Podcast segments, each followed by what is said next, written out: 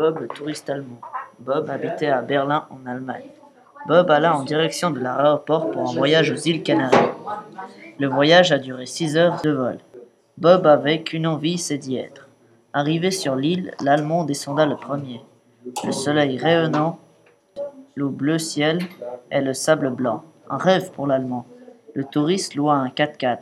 C'était une ancienne Mercedes de 1960. Il y en avait plein des comme ça. Arrivé à la plage, il loua une petite maisonnette en bois, qui tenait sur l'eau grâce à des poutres en bois. Bob n'en croyait pas ses yeux.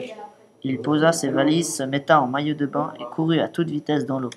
Une heure plus tard, après avoir tenté de draguer des filles, c'était le soir, et Bob est allé manger au restaurant.